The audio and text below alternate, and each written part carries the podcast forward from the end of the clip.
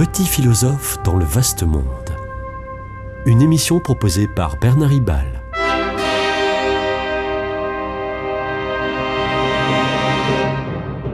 Bernard Ribal, essayiste, agrégé et docteur en philosophie. Comme j'ai eu l'occasion de le dire en 2020 sur cette antenne, les économistes ténébreux qui prophétisaient de graves crises économiques à la suite de la pandémie peuvent avaler leurs calculettes. La reprise est là, en France et dans la zone euro, euh, ailleurs. Alors oui, euh, tout risque n'est pas euh, totalement écarté, mais l'emploi se porte mieux qu'avant la crise sanitaire, et du coup, à six mois de la présidentielle, les questions économiques et sociales sont occultées au profit de diatribes sur la sécurité, alors si ce n'est un court épisode médiatique sur l'augmentation des, prix de l'énergie.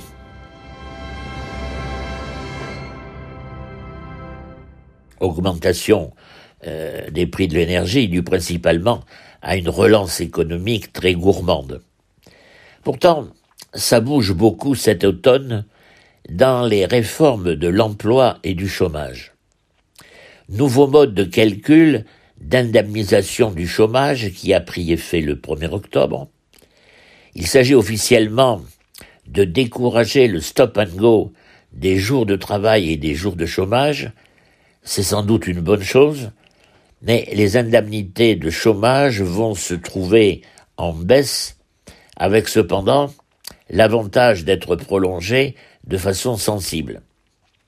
Indemniser les chômeurs, et affaire de solidarité, euh, d'égalité, de, de justice, c'est bien. Mais ce qui est beaucoup mieux serait que tout le monde ait du travail, car le travail est une valeur. C'est ainsi que doit se préciser ces jours-ci ce qui pourrait s'appeler, euh, semble-t-il, le revenu d'engagement pour les jeunes de 18 à 25 ans sans emploi ni revenu. On parle de 500 euros par mois, euh, c'est pas grand-chose, mais euh, c'est mieux que rien. En fait, le progrès social n'est pas dans le montant d'indemnité, mais dans le fait qu'il ne s'agit pas d'un RSA jeune. Le revenu d'engagement sera accompagné euh, par des conseillers spécialisés pour, euh, pour conduire à un emploi. Il y aurait un conseiller pour 50 jeunes.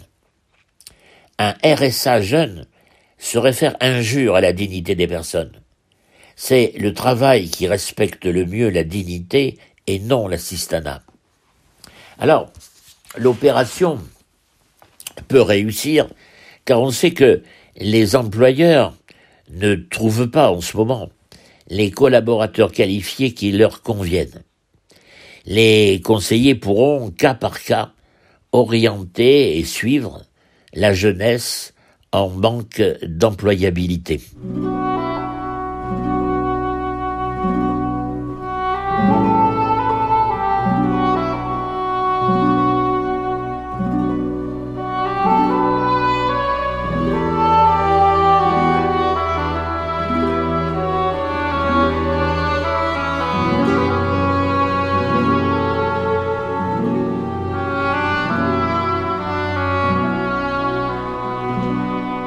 Le travail transforme la nature pour la rendre utile aux hommes. C'est euh, par exemple ce qu'en dit Karl Marx. C'est vrai, mais si on en reste à ce matérialisme, on méconnaît le sens et la valeur du travail. Hegel, philosophe allemand lui aussi, antérieur à Marx, 1770-1831, montre que, par le travail, l'homme se réalise. Marx lui-même d'ailleurs en conviendra. En, travaillant, l'être humain euh, développe euh, ses qualités manuelles et intellectuelles il se forge. L'esprit euh, du travailleur, selon Hegel, se réalise aussi dans le sens où l'esprit s'incarne, s'incarne dans ce qu'il fait.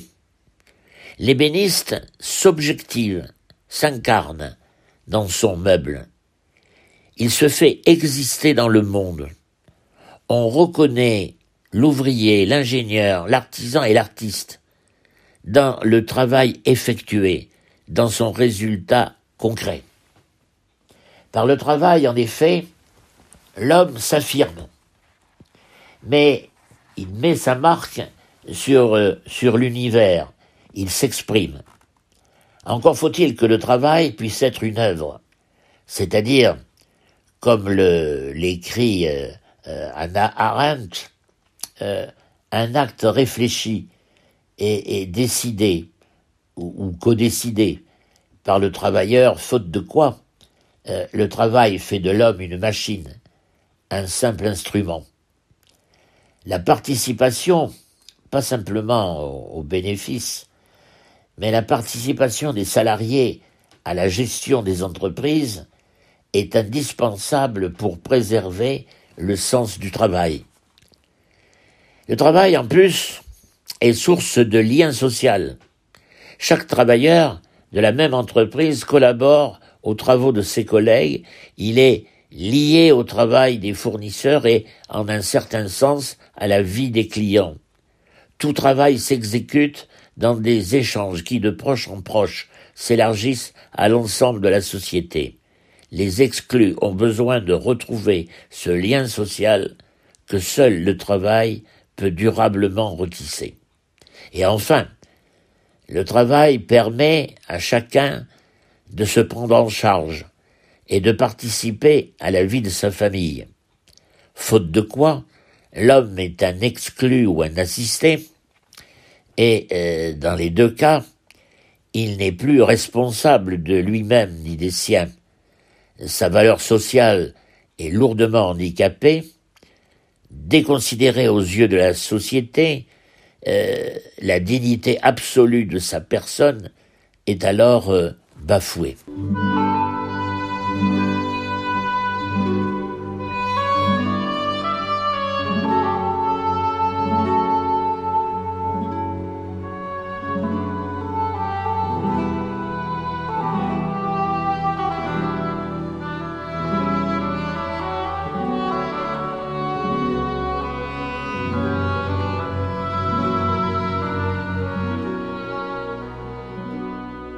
Je viens d'insister sur des valeurs non matérialistes du travail. Plus encore, le travail confère à l'être humain une dimension divine. C'est bien ce qu'écrit Saint Jean-Paul II dans son encyclique Laborem Exercens au paragraphe 25. L'homme, euh, dit-il, participe par son travail à l'œuvre du Créateur et continue, en un certain sens, à la mesure de ses possibilités, à la développer et à la compléter. Fin de, citation. Le travail n'est donc pas une punition. Alors, la pénibilité du travail est peut-être une punition, mais pas le travail lui-même.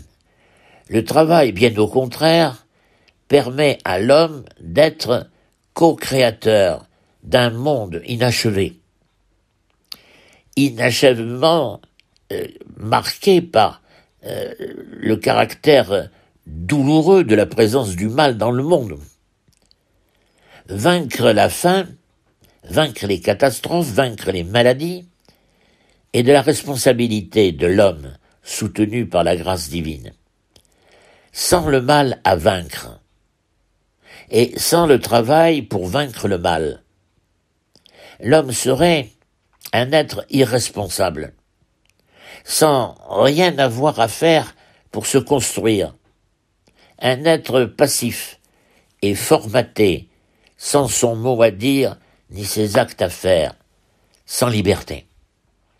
Mais, et c'est un grand mais, Mais au lieu d'entretenir la création comme Dieu le lui demande dans le deuxième récit de la Genèse, la liberté et le travail de l'homme, à grands frais de créativité technique, d'innovation, détruisent, cette liberté et ce travail de l'homme détruisent plus qu'ils ne construisent la création.